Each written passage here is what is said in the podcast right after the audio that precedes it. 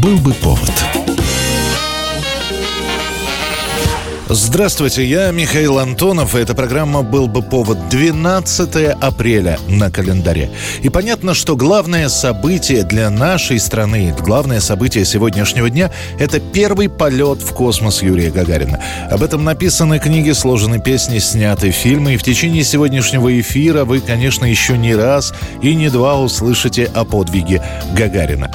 Но в этот день были и другие события, о которых я вам сегодня расскажу. 1918 год, 12 апреля, советская власть, которая вроде бы уже согласна была сотрудничать со всеми партиями, в этот день проводит акцию, и она показывает, что большевики ни с кем делиться властью не хотят. Именно 12 апреля в Москве проходит зачистка города от банд анархистов. По итогам анархисты сбегают из Москвы, оставив имущество и оружие. Да ты знаешь, кто я? Например, я такой. Правильно. Я человек вольный, прошел всю Украину, был в Царицыне, а теперь я гуляю обратно. Это уже я какой? Пятый. Пятый. Пятый поезд меняю. Все в вольную жизнь пробиваюсь. Если хочешь, нас много таких. С одной стороны, представители анархического движения такие же создатели Октябрьской революции, как и большевики, и эсеры. Однако после победы пролетариата начинается деление власти. У Ленина и после взятия Зимнего хватало врагов, которые просто так отдавать какое-то влияние на массы были не согласны. С эсерами большевики разберутся летом 18 года, а пока решено положить конец анархии, тем более, что идейных революционеров среди анархистов было не так уж и много много. Большинство после победы революции занимались просто грабежом, ориентируясь на лозунг «грабь награбленное». Да нет у нас начальников, у нас каждый начальник. Воля у нас. Воля, паразиты. Это нам известно. Но нет ли у вас здесь господина Кропоткина, а? Или Бакунина, м? Это кто еще такие?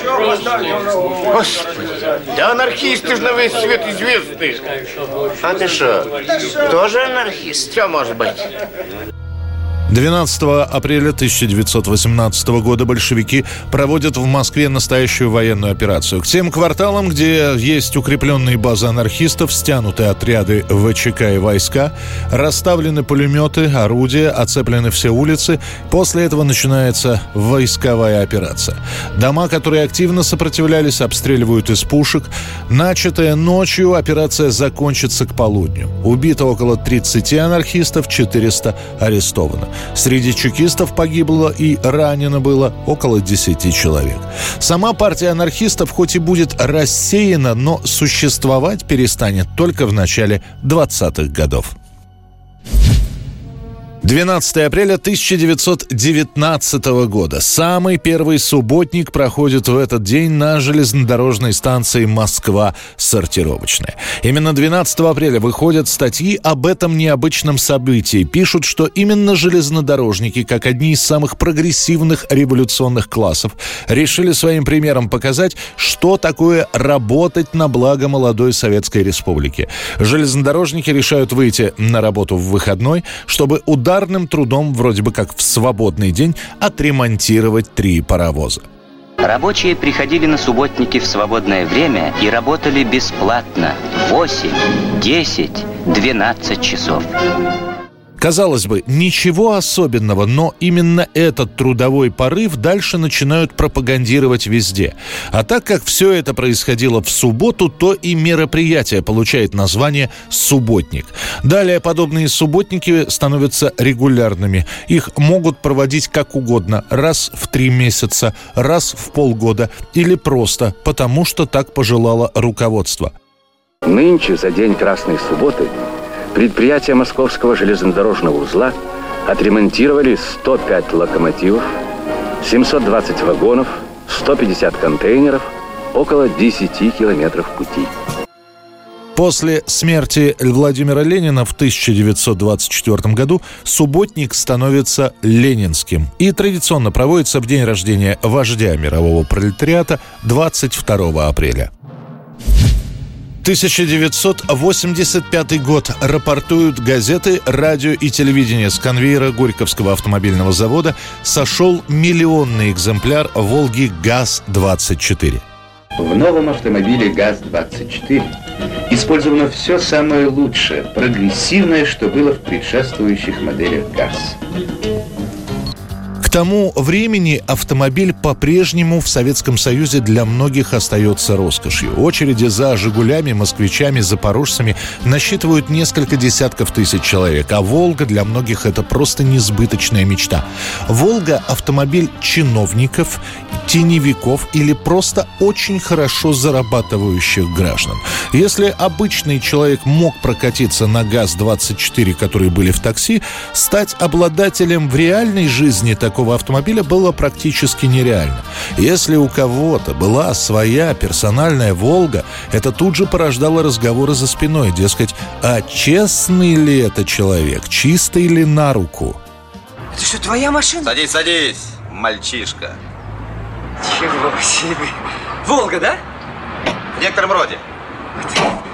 Садись, садись. Это, ты знаешь, это малогабаритная квартира. Если служебные «Волги» были, как правило, черными, то обычные владельцы предпочитали машину белого цвета. Особенно белые «Волги» ценились в грузинской ССР. Даже шли слухи, что если где-то у кого-то украли «Волгу», то с большой степенью вероятности эту машину, перекрашенную и перебитую, можно найти на Кавказе.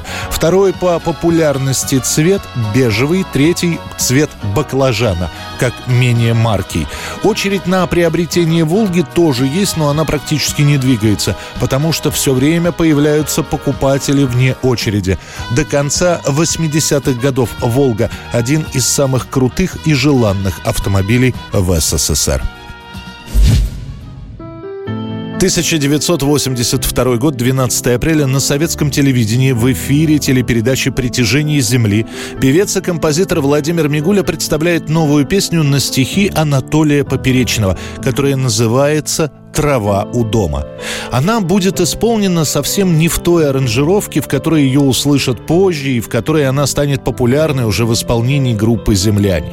У Владимира Мигули получилась изначально чуть более спокойная и лирическая композиция. И вообще стихи для песни писались не про космос, а скорее про малую родину. Там была «Трава у дома», которая рифмовалась с глазами коровы. И лишь после того, как на советском телевидении попросили сделать композицию к празднику, ко дню космонавтики, Мигуля с Поперечным переделали стихи, сделав главными героями космонавтов. Это была программа «Был бы повод» и рассказ о событиях, которые происходили в этот день, 12 апреля, но в разные годы. Очередной выпуск завтра. В студии был Михаил Антонов. До встречи.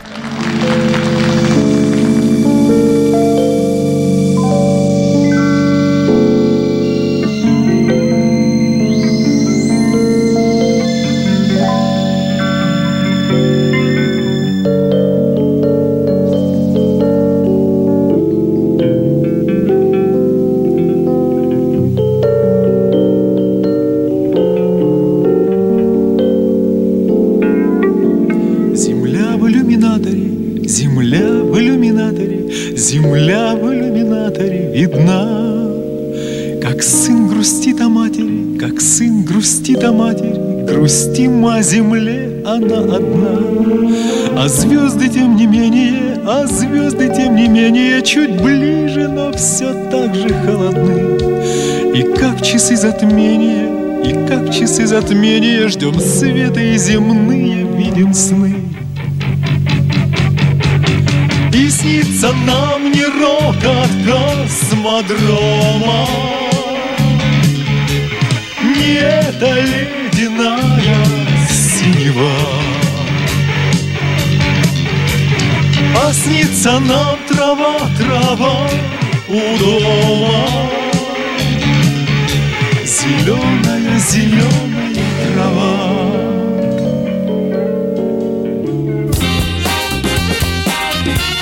Был бы повод.